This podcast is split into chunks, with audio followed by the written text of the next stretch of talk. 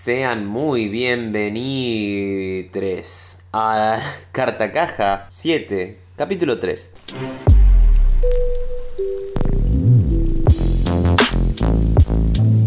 ¿Tu última película cuál es? Yo estaba en la búsqueda de, bueno, ver pelis de animación porque me gusta, eh, como veo también series o cosas de, de animación en general. Estaba con esto que yo había dicho antes, que había tratado de ver, me acordé por lo del gore, me había tratado de ver Psiconautas, Los Niños Olvidados, que es una peli española de hace dos años. Y era muy gore, era muy rara, y yo dije, no, quiero ver algo más tranqui, estoy para algo más... La verdad no me gustó.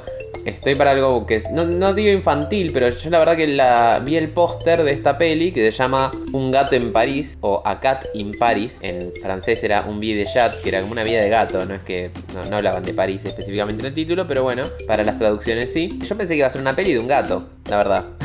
Entonces dije, bueno, quiero ver una peli de un gato, a ver de qué va. Muy lejos de ser una peli que habla de un gato, es una peli que no es tampoco muy para chicos, es bastante más bien para grandes.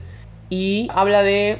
Empieza con un gato, empieza con un gato que es de una chica que por alguna razón es muda, pero sabemos que es algo que tiene en este momento, que es una situación que es algo que quizás fue bueno, un trauma o algo que no vamos a descubrir después, pero que es muda y no, no era muda, digamos, es, es una situación que vivió. Y este gato que mm, la acompaña, hace su vida diaria y su quehacer es muy dulce y muy tierno. Y de noche se va a hacer otras cosas este gato.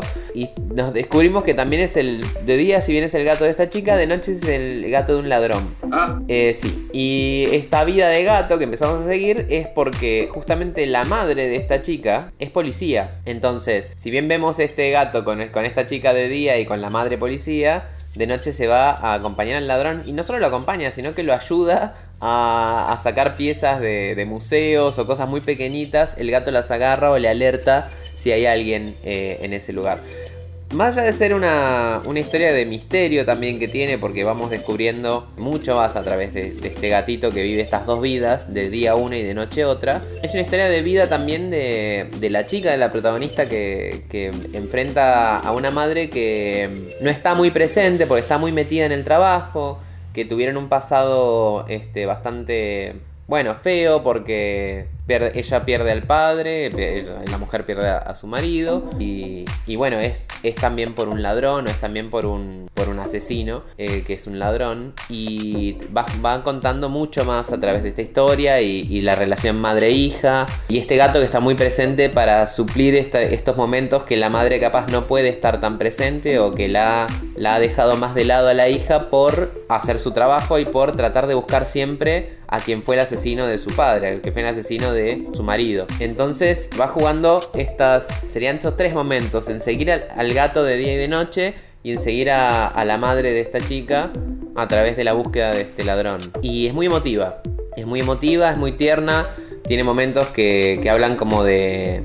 No sé si la adultez, pero más bien de la adolescencia, de pasar esos momentos intermedios de, de no saber qué está pasando también con esta chica con sí misma, con que está creciendo, con enfrentar situaciones también.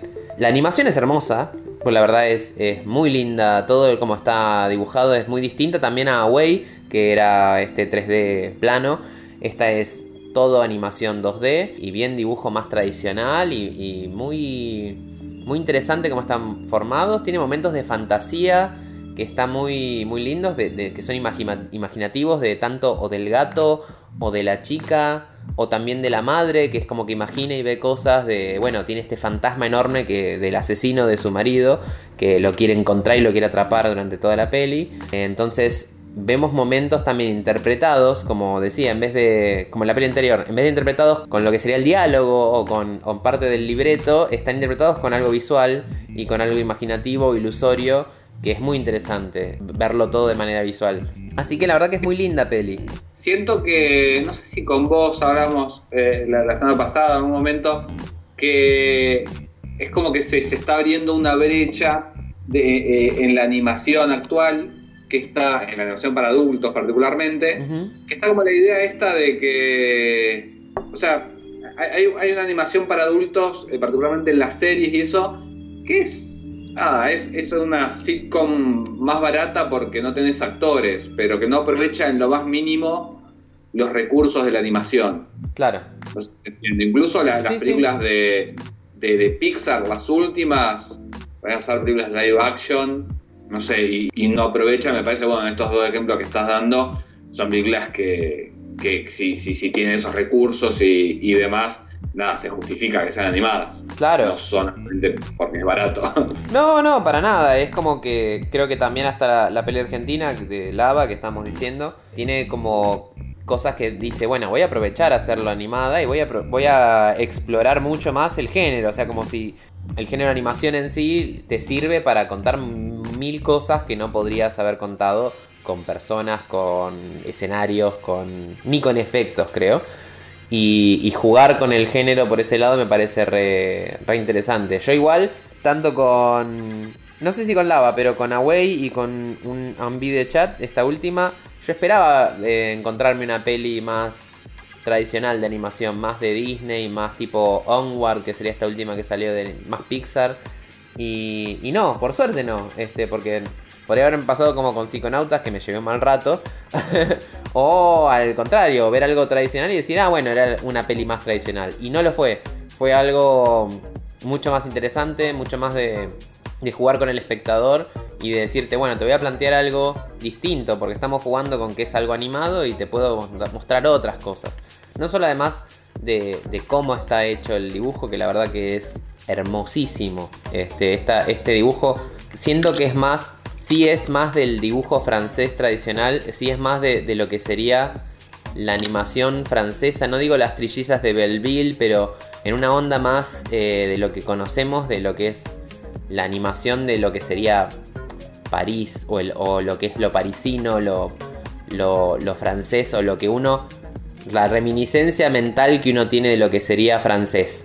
Eh, lo tiene la película y versión animada y, y está muy bien jugado, hasta con los colores, hasta con las sombras. eh, la, verdad- la verdad que parece una clase de animación ver la peli, muy linda, clase de dibujo. Eh, re interesante. Y aparte de eso, te está contando una historia muy sentida, muy sensible, como muy humana. Y eso creo que es lo más interesante que tiene esta peli. Le puse tres estrellas y media porque me gustó más que las anteriores que estaba viendo y me parece más que recomendable por, por todo lo que tiene. Eh, creo que sí, es más para adultos y, más sentada cuando ya este, dije, bueno, voy a poner estas tres pelis. Eh, las tres me parece que es plantarse en decir, bueno, la animación para adultos puede tener otras cosas, puede ser este, interesante jugar con el género animación también y, y lo que te está mostrando que no solo sea una historia interesante, sino también un viaje visual interesante y, tomarse y aferrarse a eso muy fuerte. La verdad que me, me encantó todo lo que va mostrando de París, si bien animado, este, es hermoso. Todos los juegos de colores, todos los juegos de fantasía, de, de las cosas que están pero no están, de las de la imaginación de ese momento, de lo fuerte o más grave que puede ser por cómo se imaginan, no sé, personajes mucho más grandes y que, y que dan un poco más de miedo. Nada, la verdad que es una, una peli muy linda. Sí, estoy viendo acá que estuvo nominada al Oscar Mejor Película. Mira, no sabía. Es del 2012, así que en algún momento, eh, algún Oscar que habrá ganado Pixar. Estoy viendo muy, muy, muy interesante realmente. Los, los diseños de los personajes me gustan mucho. Te Eh, digo cómo se van moviendo y cómo, cómo juegan todo el tiempo, porque es mucho de noche, casi todo lo que ocurre es de noche, porque queremos ver qué pasa con este. Ella misma, la protagonista, la niña, quiere saber qué pasa con su gato de noche, dónde irá. Es, es esa duda que se plantea desde el principio. Y se juega mucho con las sombras, se juega mucho con, con lo que está detrás, con lo que es oscuras. Como dibujo, te digo, la verdad que parece una clase, una masterclass, porque es eh, visualmente es bellísimo como lo juega. Cuando me empezaste a hablar de esta película pensé, porque me dijiste película para adultos, gato y Europa, eh, y después la busqué y no, me me empecé a hablar de Felidae, que es, es una película que, viendo, porque va por ese lado también, es una película alemana del 94 con un gato que resuelve un, un asesinato. Mirá, no, no la tenía.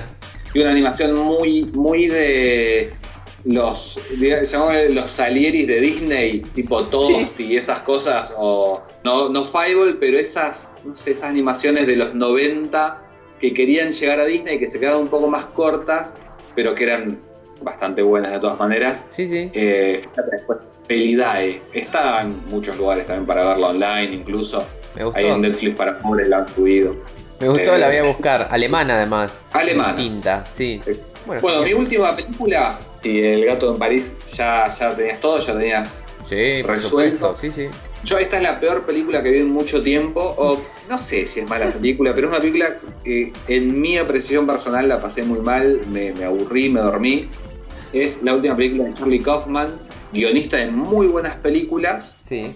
y director de tres largometrajes, de los cuales vi dos y no me gustó ninguno de los dos. Es el director de Cinedoc en Nueva York, que no me gustó. Sí. Es el director de Anomalisa, que no la vi. Y es el director de esta, I'm Thinking of Ending Things.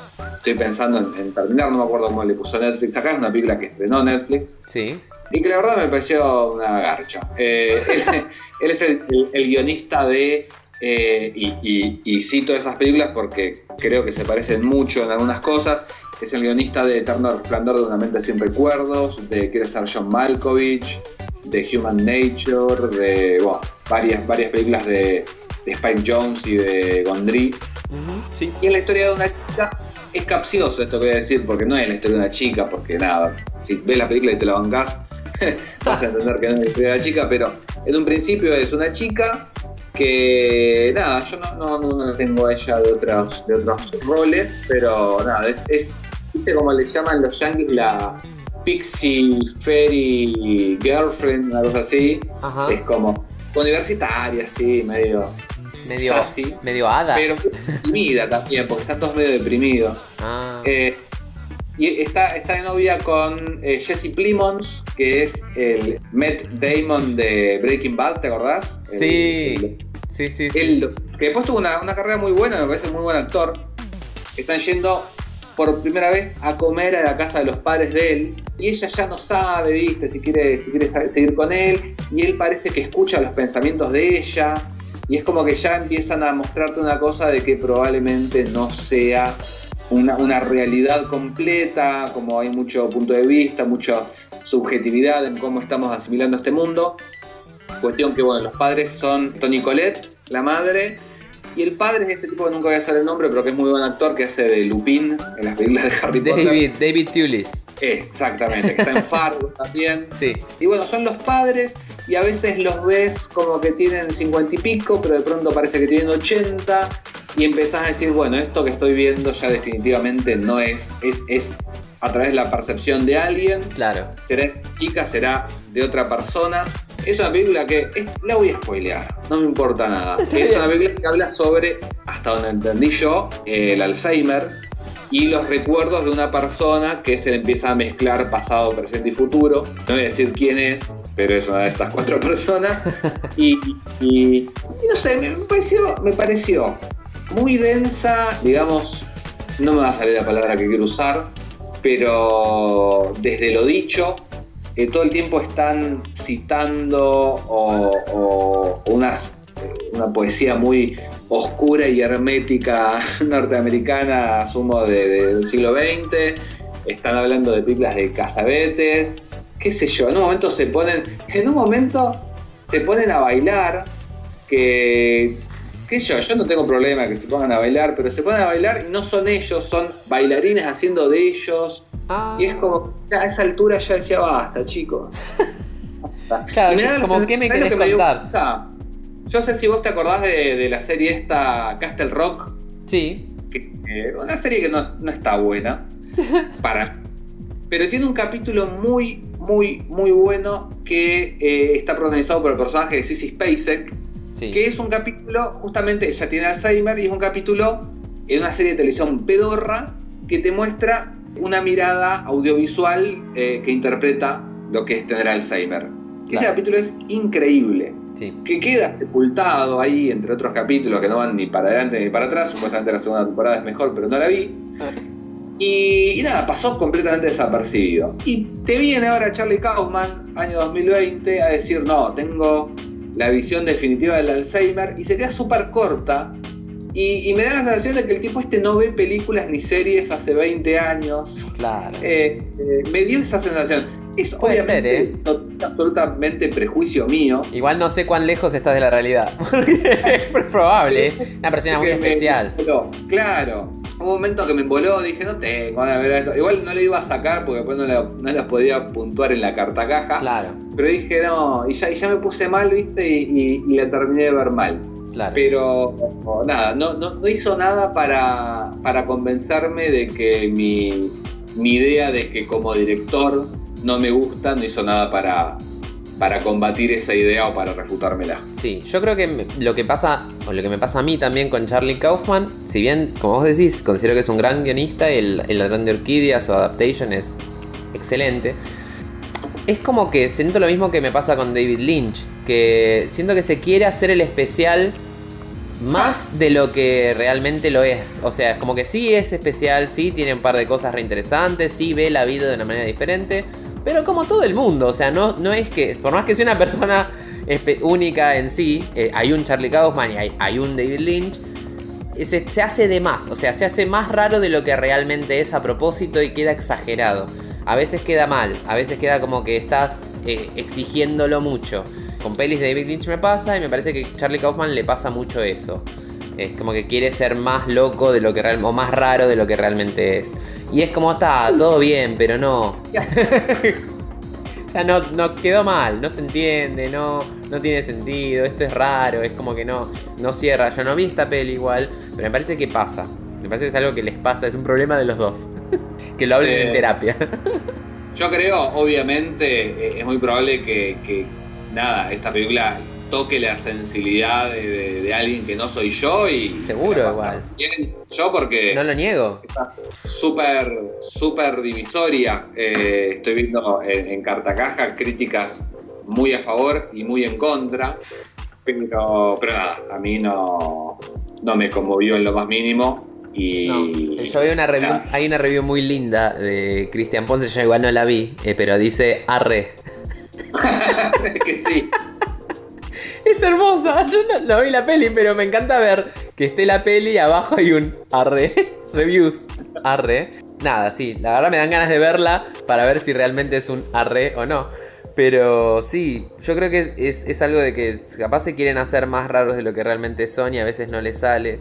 Está bueno que se entienda. Obviamente, seguro que hay gente que capaz le llega y le parece que, lo demuestra muy bien, porque es, son- es muy subjetivo. Es lo que vos opinás de esta peli, o lo que me pasa a mí con las pelis también, que a mí me pasa con las pelis que yo digo. Pero a mí lo que me pasa con estos directores, específicamente los que mencioné, que es como que se quieren hacer realmente mucho más raros de lo que realmente pueden llegar a ser, o más complicados de lo que realmente necesita ser capaz una película o un medio, eh, o, sea, como algo audiovisual.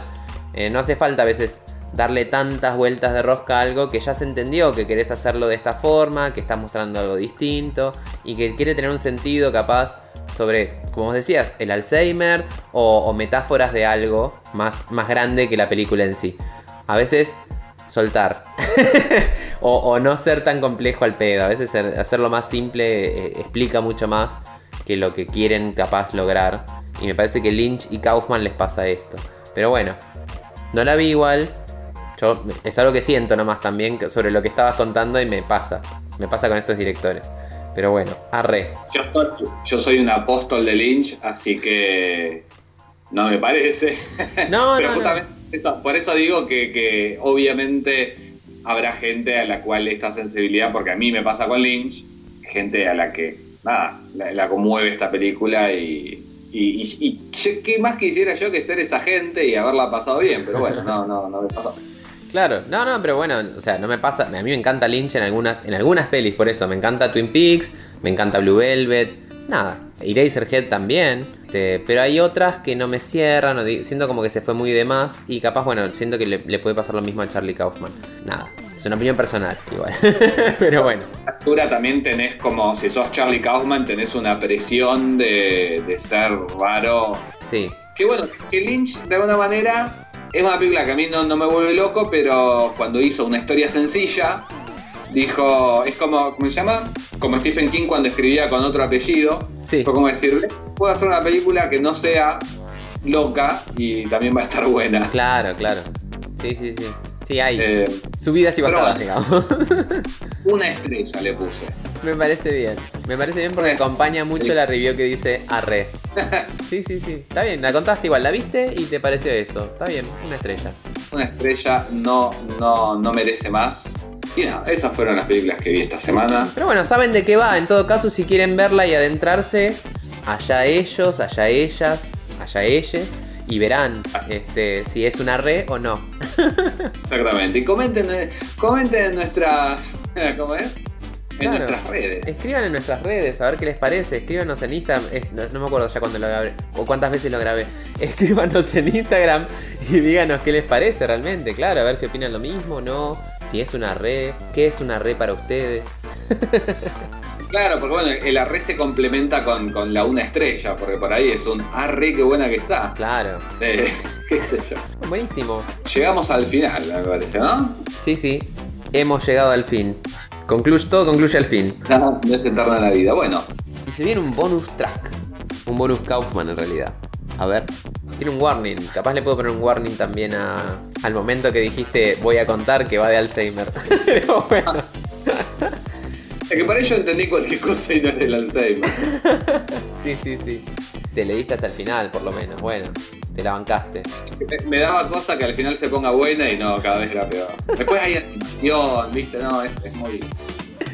¿Por qué? Po- ¿Por qué? Me pasó cuando vi Sign- Sign Dog New York también, ¿eh? Fue como momentos que decía, ¿y por qué?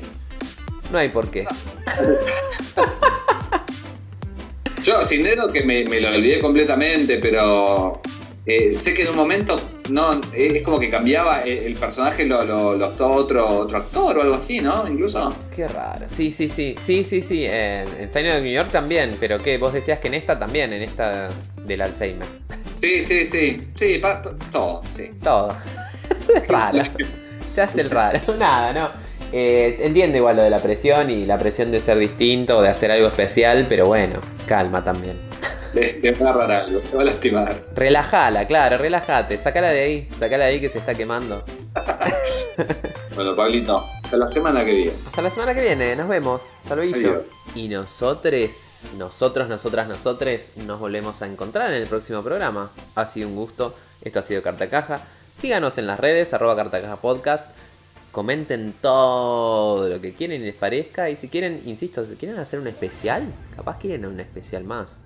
¿Les gustó el de Billy Ted? Nada. Y gracias por venir, gracias por venir. Nos vemos.